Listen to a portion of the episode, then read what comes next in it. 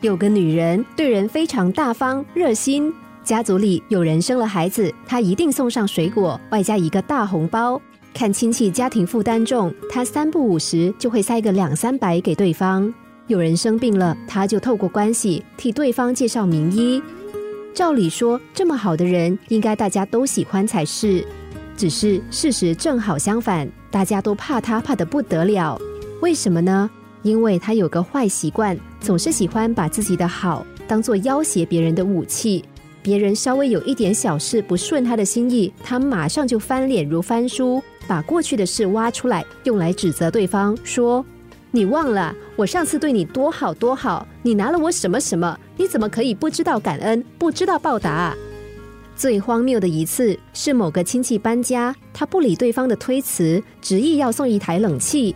事后他因为小事和这位亲戚吵架，竟然叫对方把买冷气的钱退还给他。最后再也没有人愿意接受他的好意，谈到他，大家都摇头连连，甚至露出无可奈何、避之唯恐不及的神态。跟这样的人相处很累，但其实最可怜的人，并不是他周遭的人，而是他自己。一直把自己对别人的好放在心上，导致他一天到晚觉得别人都对我不好，然后看谁都不顺眼，认为全世界都对不起他，日子当然快乐不起来。我们日常生活中的许多不快乐，不就是出自这种心态吗？做妻子的觉得我都替老公煮饭，老公却不知道体贴；做丈夫的埋怨说我都替老婆赚钱，他都不知道感谢。做父母的抱怨说：“我都替小孩做牛做马，孩子却不知道感恩。”做员工的认为：“我都替老板赚钱，老板却不知道回馈。”只是我们究竟是替自己做，还是替别人做呢？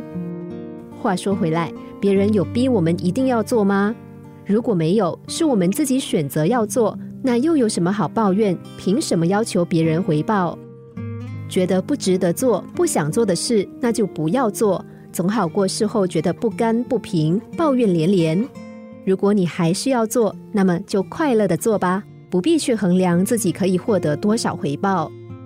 人们常说的“欢喜做，甘愿受”，其实就是让我们放过别人、饶过自己的不二法门。